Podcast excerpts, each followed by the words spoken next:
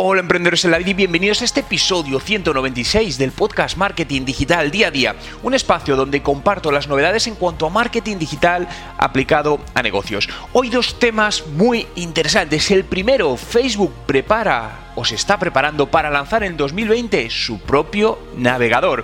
Y a continuación hablaremos de la importancia que tiene a día de hoy el móvil en el proceso, en el ciclo de vida de un cliente. Recordaros, quedan muy pocos días para que abramos las plazas a la segunda edición de The Digital Marketing Master. Si quieres que te avisemos en primicia, suscríbete en juanmerodio.com barra master 2. Te dejo el enlace en la descripción. Hoy es último día de mes, 31 de enero de 2020 y mi nombre es Juan Merodio.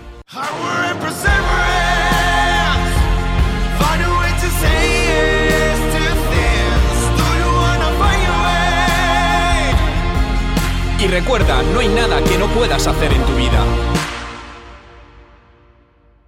Y comenzamos hablando de Facebook y la creación de este nuevo sistema operativo. Facebook, una de sus ambiciones es conquistarlo todo o casi todo, ¿no? Así lo hemos podido ver en los pasados años, como siempre ha intentado comprar eh, todas las empresas que destacaban de alguna manera en el panorama mundial. Algunas lo, lo consiguió, como en el caso de Instagram o WhatsApp, y otras no lo consiguió, como en el caso de Snapchat, pero lo que hizo es literalmente copiar sus eh, productos o sus servicios o sus formatos más reveladores que tenían más tirón y llevárselos a su plataforma y en el caso de Snapchat, como se pudo ver, con gran éxito, ya que recuerdo que los stories de Instagram eh, lo tenemos ya muy metido en Instagram, pero realmente esto empezó con Snapchat, ¿no? Por lo tanto, la ambición de Facebook en este sentido, digamos que tiene pocos, pocos límites, ¿no? Y parece ser que quiere desmarcarse de Google y tener su propio navegador. Google tiene Chrome, Apple tiene Safari, pues Facebook tener su propio navegador. Y parece ser que esto no son rumores, está confirmado por el que es el vicepresidente de hardware de Facebook, se llama Andrew Bosworth, y leo literalmente una de sus frases, realmente queremos asegurarnos de que la próxima generación tenga espacio para nosotros. No queremos que podamos confiar en el mercado o en los competidores para asegurarnos de que así sea. Así que lo haremos nosotros mismos. Por lo tanto, es posible que en un futuro no muy lejano tengamos un navegador de Facebook, ¿no? El más utilizado ahora mismo en el mundo, creo que alrededor del 65% de cuota del mercado es Chrome. Y al final tener un navegador es algo muy poderoso a nivel, como sabes, de datos, etc. Entonces imaginaos eh, que Facebook tuviese todo esto. Por un lado, pues bueno, eh, se aglutina o de, alguna manera refuerza más su, su monopolio. Pero me gustaría saber tu opinión. Si Facebook lanzase su propio navegador, ¿te cambiarías? ¿Dejarías de usar Google Chrome y empezarías a usar Facebook como se llame, déjamelo en los comentarios, ¿no? Por lo tanto, al final, fijaos, eh, Facebook va en esta línea, de hecho, eh, hace relativamente poco han creado una nueva sede con capacidad para 4.000 personas para desarrollo de nuevas aplicaciones. Por lo tanto, hasta ahora todos estos intentos que Facebook ha tenido de desmarcarse de Google no ha tenido éxito. No sé si este lo tendrá. Pero fijaos que lo mismo ha sucedido con Google. Google en el caso de, de querer competir con Facebook en cuanto a red social, ha lanzado varios formatos. Ya el primero, uno de los primeros fue Google Wave, que seguro que ya muchos ni os acordáis, porque además es una cosa extraña, difícil de entender. Luego lanzaron Orkut, una red social que solo triunfó en Brasil. Por lo que en este caso Google, cuando se ha querido convertir en una especie de Facebook, tampoco ha tenido éxito. Al final, moraleja, ¿no? Como dice el refrán en España, zapatero a tus zapatos. Céntrate en lo que realmente eh, eres bueno y desarrolla por ahí el camino. Muchas veces al final, pues es cierto que la ambición, el poder nos hace intentar abrir demasiado y en un momento que, bueno, no iba a decir demasiado pronto, pero sí al final lo que hacemos es perder el foco en lo que realmente sabemos hacer y somos buenos y al final, pues gastar tiempo y dinero en algo que no va a llevar a nada. Y continuamos hablando de la importancia del móvil en el ciclo de vida de un cliente, también conocido como Customer Journey en inglés. ¿no? El ciclo de vida del cliente son los distintos puntos de contacto que un usuario tiene con tu marca hasta que se convierte en cliente. Es decir, imaginaos una gráfica donde el usuario no te conoce y de repente recibe un impacto tuyo. Puede ser un impacto en el mundo digital, imagínate a través de Facebook, o en el mundo presencial, donde va por la calle y ve una tienda que tienes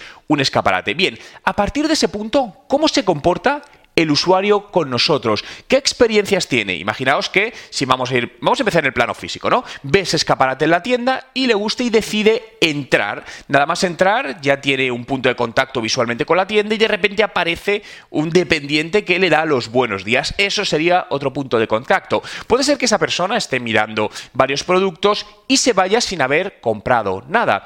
Eh, unos días después, de repente, pues recuerda la marca, el producto que vio y va desde su dispositivo móvil, busca la marca, entra en su página web y compra el producto. Bien, ese sería el ciclo de vida del cliente, ¿no? Donde al final convivimos normalmente en mundos digitales y mundos no digitales y tenemos experiencias mejores y peores, ¿no? Por ejemplo, algo, uno de los sectores donde convive mucho esto y hay muchas diferentes experiencias es el sector cuando te vas a comprar un coche, por ejemplo, eh, estás normalmente la búsqueda de coches se hace desde internet, estás informándote, buscándote y de repente les contactas. Bien, desde que les mandas el contacto hasta que te contestan, en muchos casos, y digo por experiencia propia, tardan varios días. Por lo tanto, ya ahí la experiencia, fijaos, es negativa. Es decir, donde eh, llegas y dices, joder, me ha tardado cuatro días en contestar un email para ir a cerrar una cita para ver X coche. Y luego te desplazas presencialmente al concesionario. Y en unos casos resulta que eh, la persona de ventas es encantadora, por lo tanto, olvidas esa mala experiencia y lo refuerza ahí.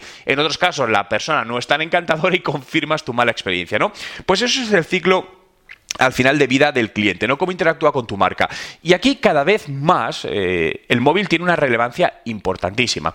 Por lo que debes tener en cuenta, debes eh, pensar y qué estrategia y cómo interviene el móvil en el proceso de decisión de compra de tu cliente y en qué fases.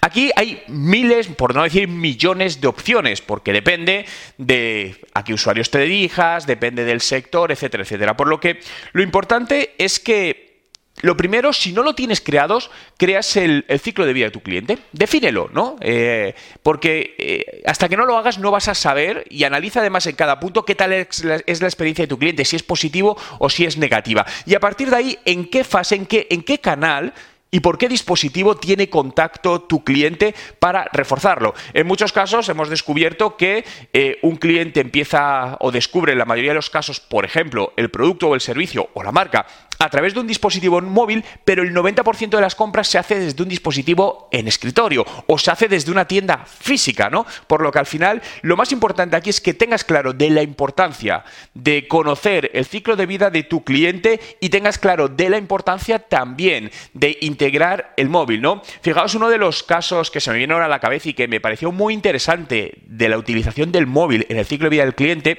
lo protagonizó ya desde hace años y lo sigue haciendo la empresa eh, sueca de muebles IKEA, donde te permitía directamente con tu dispositivo móvil y la utilización de la realidad aumentada, poder ver cómo quedaban los muebles directamente en tu casa, ¿no? Directamente imaginaos, estás en el salón de, tu casa, que no hay muebles, y hay un sofá que te gusta, que está en la web de IKEA, y puedes poner directamente con la cámara en ver tu, eh, tu salón y montar encima el mueble, en este caso el sofá, de color rojo, lo puedes cambiar, no, quiero ver cómo queda de rojo, de verde y azul. Por lo tanto, fijaos, al final lo que hacemos es mejorar la experiencia del usuario, porque yo como usuario tengo dudas de si ese sillón queda bien y si además queda mejor en rojo, en azul o en blanco. Bien, claro, no es un producto en este caso que podamos probar. Digo, oye, pues me voy a traer tres, veo cuál queda y devuelvo. No, es decir, tienes prácticamente una única opción de pedirlo. Por lo que con todo esto suavizas el proceso, le ayudas al cliente y facilitas la compra. Esto para mí es un gran ejemplo de experiencia de usuario y de la utilización del móvil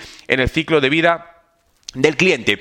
Gracias a todos por estar ahí un día más, por hacer realidad este podcast. Síguelo en Spotify, busca Juan Merodio y dale a seguir y accederás a más de 1200 podcasts con muchísimas horas de información que, sin lugar a dudas, te serán muy útiles. Y además te avisaré diariamente de todos esos contenidos que te harán pensar, te ayudarán a crecer tu negocio en este 2020, porque quiero estar contigo ayudándote a mejorar tus resultados de negocio. Gracias por estar ahí. Nos vemos mañana y desearos un gran día.